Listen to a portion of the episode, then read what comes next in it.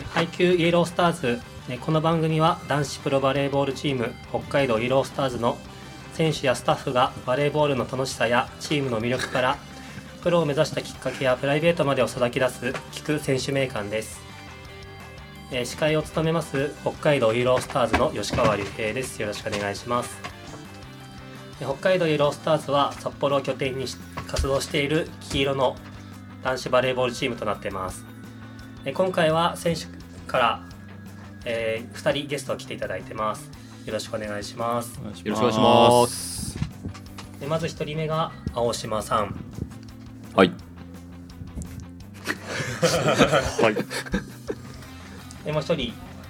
藤選手来ていただいてます。はい。よろしくお願いします。よろしくお願いします。えっとまずお二人の自己紹介をしていただきたいなと思うんですけど青島さんからお願いしますはい、えー、っと北海道イエロースターズ背番号1番、えー、選手兼コーチの青島健二です。35歳です。えー、北海道イエロースターズ背番号21番の伊藤達樹です。よろしくお願いします。ありがとうございます。えっと今公開収録でやってるんですけど、どんどんお二人のことを聞いていきたいなと思っています。はい。まずお二人がバレーボールと出会ったきっかけというかそれを教えていただきたいんですけどまず青島さんからどうですか？はい、えー、僕は小学校5年生からバレーボールしてるんですけどそれまでは結構サッカーとかが大好きで、えー、サッカー中心にやってたんですけど、まあ、ちょっとなんか身長があんまり高くなかったので背伸ばしたいなと思ってあのー、始めたのがバレーボールでした一番最初のきっかけ背伸ばしたいってとこから。そうですね。中そうですね。中途半端なところで止まったんですけど はい。始めた当初は伸びました？身長。いやそんな伸びた実感はないですね。でもそこからずっとバレーボール続けてたってね、そうですね。そこからずっとバレーボール一筋でやってます。伊藤選手どうですか？えー、自分も小学校の時は、えー、と野球を少しやってたりとかあとは、まあ、バレーボール始めたのは小学校6年生ぐらいなんですけど、まあ、その時は何て言うんですかもう本当ボール遊びみたいな感覚でやってたぐらいでで、まあ、父親があのバレーボールやってたっていうのもあってあのバレーボールだけになりましたね、はい、そこからずっとやってます。なるほど。バレーボールにこうのめり込むきっかけになったようなこととかって何かあったんですかもうバレーボール一本でいこうっていうようなことは？えー、っとまあ言っていいんですかね、えー、っと野球は朝めちゃくちゃ早くて。まあ実実を言うと普通に続けてたんですけど、はい、全然続けてたんですけど、一回こう球場で練習があるから朝7時に集合みたいになって朝 ちっちゃい頃めちゃくちゃ苦手で、はい、まあ、今も苦手なんですけど。で起きる、まあ、母親に起こされてあのムカついてやめました、ね、まあそこからバレーボールやってます。バレーボールこんな朝早く集まることってなかったんですか？いやありますよ。全然あります。その時、ね、一発目が野球だったのでそれで。野球の方がはい早かったんで。青島さんはそういったところはバレーボールに一本で行こうと思ってきっかけとか。きっかけは特にないですね。なんか気づいたら楽しいなと思ってずっと続けてた感じです、その子供時代のことから聞いていきたいんですけどバレーボール始める前いろいろやってたと思うんですけどそういった習い事だったり子供時代に一番熱中してたようなことって何かありました？僕らでいいですか、はい、そうですね。熱中してた。なんかこれと言ってないですけどまだ体を動かすの好きだったんで習い事は体操とか水泳とかもやってたんですけど、はいまあ、最終的に公園でやる野球とサッカーが一番好きでしたね。やっぱそういうの楽しいですよね。仲間で集まってやるっていうのも。そうですね。結構家の目の前公園だったんですけど、うん、もう時間があれば公園で遊んでました。伊藤選手は何か子供時代熱中したものってありました？自分もそんなに熱中してたものはあんまりないですね。本当あの青島さんと一緒で体を動かすのが好きだったので本当公園でみんなでいろんなスポーツをやってたっていうところですね。こう北海道イルスターズ男子バレーボールプロチームですけどいつからこうプロのバレーボール選手になろうっていうふうにこう志したのかなっていうのをそういったきっかけとか何かありましたか？大島さんから。そうですね。毎回僕先きつい途中でどっかであの伊藤からにしてもらいたいんですけど。いや僕はもともとプロになりたいって思ってたわけではなく、まあ、ちょっといろいろあってほ、うん、北海道出て福島県で大学だったり教員やったんですけど、はい、で、まあ、北海道戻ってきて北海道に当時バレーボールのプロチームがなかったので、なんかそれをこう作るチームを、まあ、クラブチーム最初クラブチームだったんですけど、まあ、そこでこう立ち上げるっていう話を聞いた時にあそこで初めてあじゃあ北海道にぜひプロチームをと思ってその辺から意識したのでずっとプロになりたかったとかっていう感じではないです。そうですよね。青島さんの立ち上げメンバーの一人なんですよね。そうですね。僕自身も北海道イエロースターズっていうのはなかなかあのプロバレーボールチームっていうのは自分の中で縁がなかったんですけどでもそういった大島さんが立ち上げたから今僕もこうイエロースターズに入ってくることができたんでそうですね。僕の 僕のおかげですね。まあ大島さんいなかったら入れてないんで。そんなことないです、はい、ありがとうございます。伊藤選手が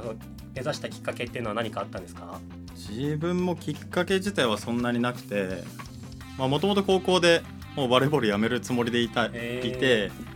で、まあ、実は、まあ、調理師の専門学校がもう行くとこも決めて、えー、調理師の専門学校に行こうと思ってるタイミングで、まあ、運が良くて、はい、あの東海大学から、はい、あの来ないかっていう声をかけてもらって、えー、まあ、その時も1回目断ったんですけど、はい、行きませんってあのそんな通用しないので行きませんみたいな感じで 断ったんですけど、まあ、せっかくなら行ってこいみたいな、まあ、周りからの声があって、まあ、東海大学行くことを決めて、まあ、せっかくここまでやったならまあ、最後までやろうと思ったのがきっかけですかね。きっかけというきっかけはあまりないですけどやるからにはもうじゃあ最後までやろうっていう、まあ、ポン運運ですよね。声かけてもらったっていう。実際プロになってみてどうですか？もう良かったですか？プロっていう道を選んで。いや今は本当に良かったなと思いますね、まあ、誰もが経験できるところじゃないですしまあこういろんな職業ありますけどまあ慣れる人っていうのは限られてる人しかなれないと思うので、まあ、そういう面ではあのなってよかったなと思います。やっぱ伊藤選手11月12月ですかね。あの中学生向けに、はい、あのなんか授業というか。あやりましたね、はい、どういったこと話したいですか？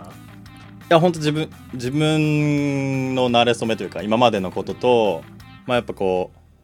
まあ、いろんな選択やっぱあるじゃないですか、それこそ調理師専門学校に行こうと思ったところからバレエをやろうっていう選択をいろいろ自分の中でもしてきたので、まあ、そういう選択は大事だよみたいな、まあ、本当大雑把に言うとそんな話です。青島さんはどうですか？そのプロになってみて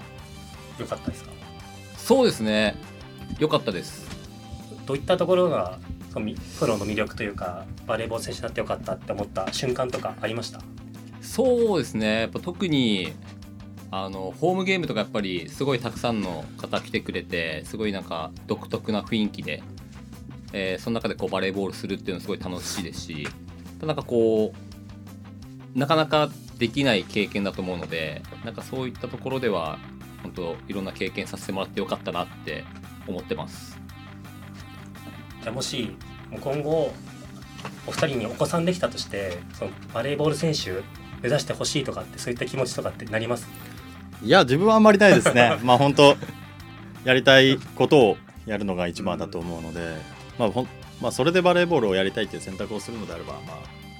全力で応援しますけどあのやりたいことをやってもらえたらいいなと思います。大島さんどうですか？右に同じです。全く同じです。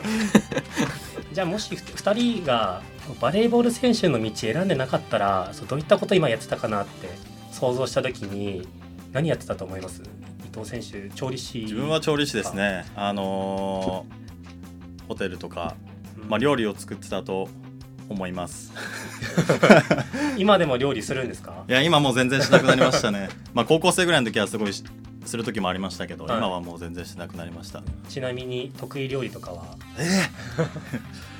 まあでも今の時代ネットがすごいあるので、はい、まあ本当得意というか、まあ、何でも作れますよね。見ながらやるので。まあ、あれに全てが載ってるので。まあ、あとはこう切ったりなんだりできれば何でも作れると思います。青島さんはどうですか？プロバレーボール選手じゃなかったら。そうですね。たまに考えるんですけどなんか自分に一番合ってるスポーツって何だったのかなっていう答え合わせをしたくて、はい、もしかしたら卓球だったら世界行けてたかなとか カーリングだったらいけるのかなとか思って。でも引退したらカーリングとフットサルをやりたいなと思ってます。そなんでそのカーリングとフットサルなんですか？カーリングはなんかもう何歳でもできそうじゃないですか。そうそうですね。あの他のスポーツに比べたらそうですね。なんか選手寿命長そうだなっていうのと。フットサルは単純にサッカーが好きなんで。ああそうですね。ずっとサッカーやってたんですね。そうですね。ただあのフルのオールコートでやるのはちょっと疲れるので、まあ、フットサルぐらいのちょっと狭いところで やりたいなっていう。その2つやってたかもしれないし引退したらやるかもしれない。そうですね。ぜひやりたいですね。お声掛けがあれば ぜひ、はい、ぜひよろしくお願いします。その最終的に今はプロのバレーボール選手として活躍してるんですけどそういったその自分の人生変えたなっていうようなターニングポイントになった出来事とかそのこの人いたからここまで超えたなっていうようなその恩師とかそのチームメートとかっていらっしゃいました？今度じゃあ順番書いて伊藤さんから。はい。えー、まあ本当自分のターニングポイントは高校卒業しての進路を決めるところですね、まあ、やっぱ東海大を選んで、まあ、自分の自分だけの選択じゃなくて本当周りの人の応援だったりとかもあるので、まあ、そこで大きくこう今につながったのかなと、まあ、そこからはまあやっぱたくさんの人に応援をしてもらってるので、まあ、そういうのがいろいろこうしんどいなとか思った時でもやっぱそこを乗り越えてこれてるところは、まあ、応援してくれてる人がたくさんいるっていうところが、まあ、全てかなと思います。大島さんどうですか？そうですね。いすぎてちょっとなんか誰って言えないんですけど。いやでも本当こうなんかきついなとかもう無理かなとかって思うタイミングいっぱいあるんですけど。まあでもその時にやっぱこれまで関わってくださったあのまあ恩師もそうですし、まあ、今のチームのスタッフとかもそうですしまあ、チームメイトもそうですしなんか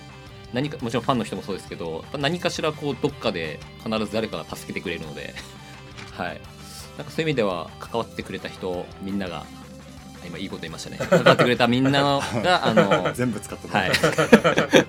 のおかげですね。お二人ともそのやっぱり、まあ、一度はどっかやめようと思ったタイミングとか今までお話聞いててあったと思うんですけどその乗り越えられたそのきっかけっていうかこうこの大切にしてた言葉とかこの人の存在あったからとかそういうのは何かあります？辛い時に思い出すようなどうですか？時間欲しかったな。自分自分はうん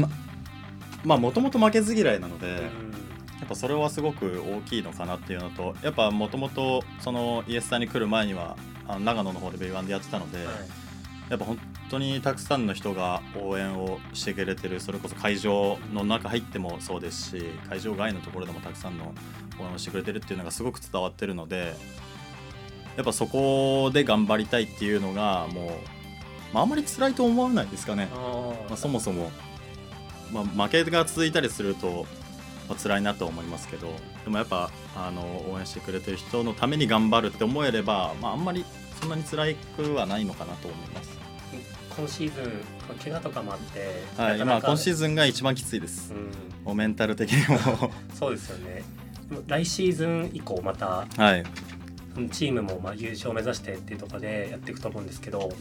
今怪我の具合ってどどうなんですか？今はかなり順調に来てると思います、まあ、3月の函館でしたっけ？函館。の最後のホームゲームに間に合わせようと思ってます、まあ、皆さんの前であの プレーしてる姿を見せれるように必死に今リハビリを頑張ってます。すごいです。今もう見てくれてるファンの方も拍手してくれてるんですけど青島さんどうですか？その辛かった時にこう支えてくれた言葉とか人とか。そうですね。なんかそれこそプロになってからはあのファンの人の存在すごい大きいなって個人的に思ってて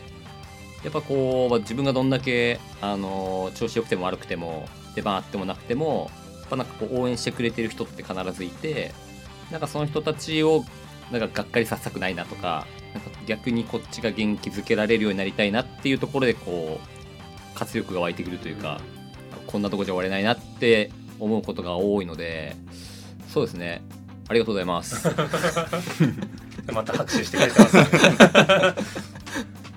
でも僕もこのまだチームに来てそう日浅いんですけどそびっくりしたこと1個あってあの練習着ですか？個人スポンサーみたいなついてるじゃないですか。ああいった取り組みとかもイエロースターズすごい進んでるなっていうか新しいなと思って個人スポンサーそんあどうなんですかね。その話とか一番最初にされた時とかど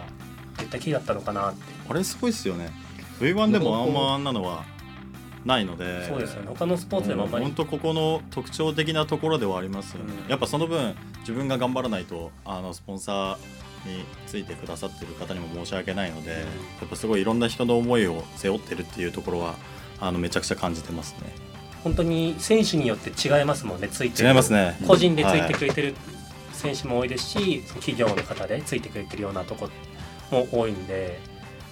足本さんとか。そうですね。いや本当練習着あの3枚持ってるんですけど、はい、まあ、大体毎回練習着着るので、うん、まあ、着るたんびに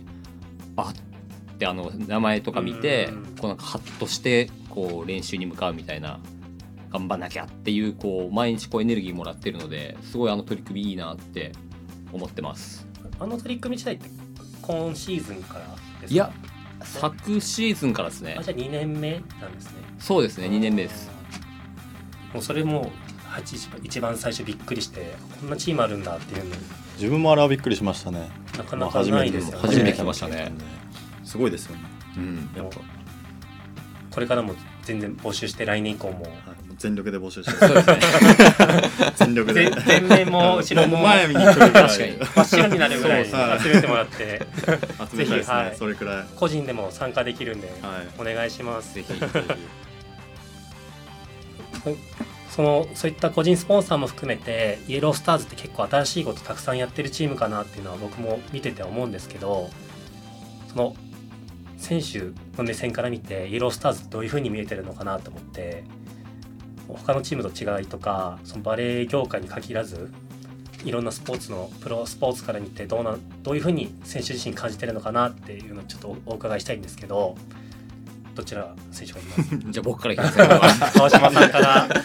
そうで僕はずっと最初からいるのでなんかこの本当一年一年こんなに変わるのかってぐらい毎年こう新しい取り組みだったり、まあ、選手の入れ替えもそうなんですけどなんかこう常に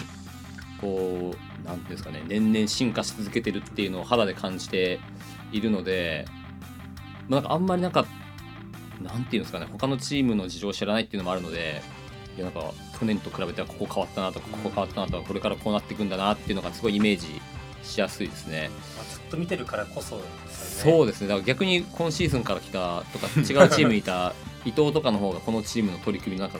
独特さというか。いろいろ分かるんじゃないかなって気がするんですけど。このチームはやっぱそうですね。もう常に最先端というか、うん、やっぱ新しいことをバレー界がやってないようなことを取り入れてるっていうのがまあ、すごくイメージが強かったのでそれこそこ、まあ、長野にいた時からやっぱそういうのは名前が、まあ、V1 のいろんなチームの中でも、イエスタってこう名前が出てカテゴリーが違くても、はい、カテゴリーが違くてもイエスタいいよねっていう話が出てくるのでやっぱそういう面では今年からとかじゃなくて多分今までずっとここ何年前とかから、まあ、そういうことを取り組んできてるのでやっぱカテゴリーが違えどあの名前があの出てくるんだなと思いますねやっぱ。今僕もスタッフとして働いてるんですけど選手目線から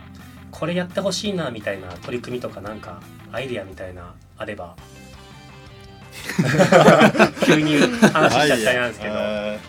自分ってまあ自分はもっとバンバン宣伝をやってまあそれこそプロの選手もたくさんいるので、まあ、これだけすすきのとかたくさんの人がいるのでそれこそ選手が駅でビラを配ったりしてもいいと思いますし、まあ、その分時間はかかりますけど、まあ、本当今はひたすらこうファンの獲得するっていうところが、あのー、来シーズンとかにもつながってくると思うので、まあ、こういうラジオに出させていただくっていうのも一つ宣伝でもありますし、まあ、それぞれがあの会社にいろんな会社に勤めたりもしてるのでそこを生かして、あの、広い範囲に宣伝をできればいいなと思います。そうなんですよね。僕もそのバレーボールのプロを全く知らなかったんですけど選手普段働いてる選手も多いですもんね。企業に勤めて夜遅い時間に練習してまた次の日仕事に行くって、考えられないなって思って本当に。辛くないですか？その体力的なとことか。体力的なとこ。ですかそうですね。今日もあのさっきまであの学校の別居にやってるんですけどあの普通に小学校であの働いてからここ来たんですけどまあ大変っちゃ大変ですよね、まあ、だいぶだいぶっていうかずっとこの生活してるので慣れてます。教え子の人とか一緒に見に来てくれたりしますか？いやしますね。たまにあのあんまり学校では言わないようにしてるんですけど。あの自分の活動活動のことはしない 話はしないようにしてるんですけど、まあ、結構やっぱ今時の子あのインターネットが強いので。なんか青犬で検あ探したら青犬って出てきてよとかって 小学校3年生とかに言われるんですよね。自分の先生がプロの選手で活躍してるなんて想像つかないですもんね。そうっすね。なんかすごいタイムリーな話で2日前ぐらいにあの前働いてた学校今違う今違う学校なんですけど、はい、1個前で働いてた学校の教え子が今高校2年生ぐらいなんですけどなんか全然バレーやってなかったんですけど高校からバレーボール始めましたってわざわざの DM くれて。嬉しいですね。そうですね。でなんかバレー部の友達からその僕がそのプロリーグでやってるっていう話を聞いて、はいえそんなすごい人先生だったんだって言って僕もやるって言ってややったんですよって DM くれて「もうマジか」って。じゃあイエロースターズに来た時はもう。そうですね。その時は来て僕はいないと思うんですけどいますよ多分。レジェンドで何年？と何年？もらわないと。きちいきちい。そうですよね。もういろんなきっかけでそのバレエ始めることとかもありますもんね。そうですね。うんなかなかその 僕もバレーボールになかなか縁ない人生でずっと来てたんでそういった触れれる機会っていうのは本当今 SNS もそうですけどたくさんあっていいなと思うんで、まあ、ガンガン選手の方も使わせてもらって宣伝していきたいなと思います、はい、もちろんです。よろしくお願いします。たくさん使ってください。もっと忙しくなると思うんで。すけど何でもやります。ありがとうございます。じゃああの今シーズン大体3分の1ですかね終わってこれからまた優勝に向けていろんな地域もありますしそう厳しい戦いとかも続くと思うんですけど、ま選手としての目標とそのチームとしての目標改めてお伺いしたいなと思って伊藤選手どうですか、はい。えーまあ、自分は今シーズンを怪我しちゃってもう大活躍してやろうと思ってたところで怪我をしちゃったのでまあ、それこそアウェーの試合とかはなかなかこう行けずにこっちでリハビリを専念するっていうところをやってるんですけど、まあ、本当さっきも言った通りで3月に頑張って間に合わせようと今は、えー、ひたすらリハビリをやってるところなのでまずは本当完全に復帰をしてあのたくさんの方にプレーを見ていただいてファンになっていただけたらありがたいなと思って今必死に頑張ってます。ありがとうございます。青島さんはどうですか？そうですね、えっと、今年はあの選手兼コーチっていうすごいあの微妙な立場で今やってるので。まあもちろんチームが勝つために、まあ、それがコーチとしての時もあれば、まあ、今のところはないんですけど、まあ、選手としてその時が来るかもしれないので、まあ、常に、まあ、自分のベストをこう更新し続けるようにいいパフォーマンス発揮できるようにこうしっかり準備をしていくっていうところと、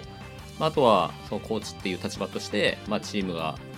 だったり他の選手がいかにこう試合でいいパフォーマンスを発揮できるかっていうところをこううまく切り替えながらやっていきたいなと思います。ありがとうございます。結構そのさっきも話出てたんですけどイエロースターズ選手も今年結構ガラッと変わってこう優勝候補だというふうに言われてたと思うんですけど序盤の方結構なんかせなんていうんですかねフィットしてないっていうかあったりしたのかなってちょっと見てて思ったんですけど今はどうですか？シーズン進んできてこう圧倒的なチームワークさらに来てるのかなって思うんですけどコーチ目線で青島さんどうですか？そうですね、まあ、遅い選手だとやっぱ10月とかに合流してるので、まあ、どうしてもこうまあ、なんていうんですかねコンビネーションのところでコミュニケーションだったりのところでこうまあジャストフィットっていうところまでは行ってなかったのかなっていう気がするんですけど、まあ、その分ここからあのまあ、よりそういうところが高まっていくのかなと思いますし、まあ、大体おおよそ1周してるので、まあ、ここからこの1試合目のあの対戦した時のデータをもとにっていうところで結構情報戦だったりの部分もあったりあと年明けはあの大学の内定選手とかもこう入ってくるので、まあ、そういうところで結構どのチームもガラッと変わってくることが予想されるんですよね。でまあ、その中でも、まあ、圧倒的に、えー勝ち続けられるように、まあ、今練習してるところでもあるので、まあ、もう負けないぞっていう気持ちでやってやっていきたいなと思ってます。1月の試合からじゃあ全勝で優勝まで、はい、もちろんです。よろしくお願いします。もう、はい、僕も北海道のそのプロチームが今年結構低迷してるっていうかその優勝とかできなかったんですけど唯一優勝するチャンスが残ってるのがイエロースターズかなって思ってるんでそこを期待して年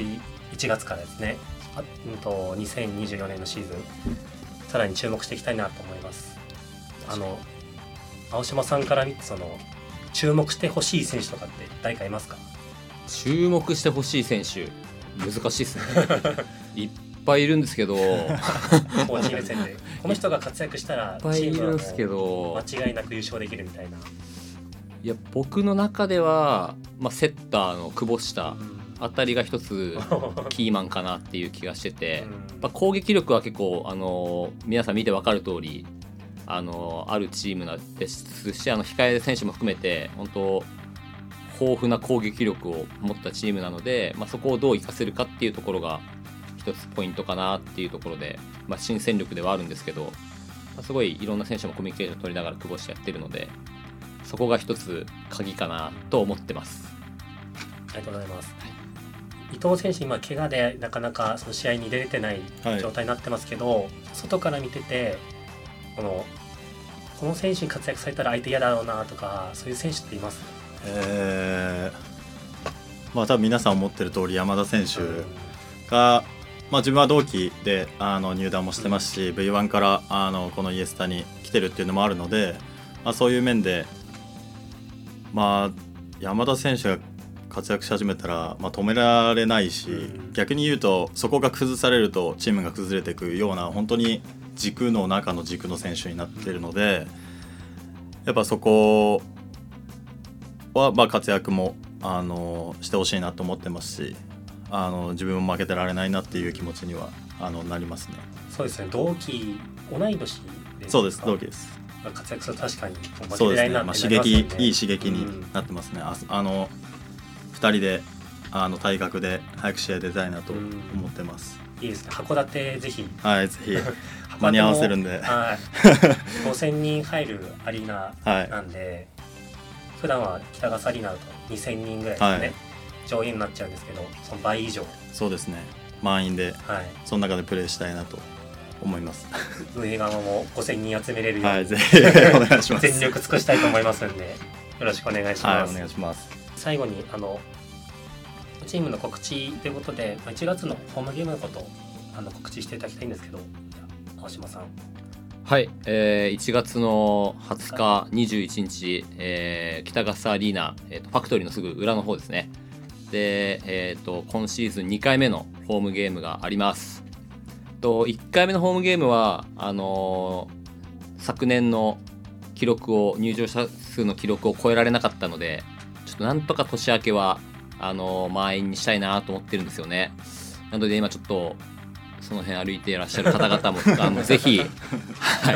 あのー、北笠アリーナに1月20日21日ですので、はい、ぜひ応援来てもらえたらと思います。結構面白いと思うんで、はい、待ってます。ありがとうございます伊藤選手もそのプロバレーボールの魅力最後伝えていただいて魅力。はい、えーまあ、本当野球とかあのたくさん人気なスポーツはありますけどその中でも本当選手との距離が近いっていうのはバレーだと思うので、まあ、より近くであのバレーボールの迫力もそうですしあの選手の気迫だったりあの勝ちにこだわる姿っていうところを全力で楽しんでもらって、まあ、青島さんも言った通りあり全部埋めれるように自分たちも宣伝だったりも頑張っていくので皆さんぜひ来てください。よろしくお願いします。よろしくお願いします。直近だと1月の20日と21で北川サリーナでありますのでぜひよろしくお願いします。お相手は北海道イエロースターズ吉川隆平でした。また来週もお楽しみに。今週は選手兼コーチの青島健二さんと伊藤達樹選手に来ていただきました。2人とも長時間ありがとうございました。ありがとうございました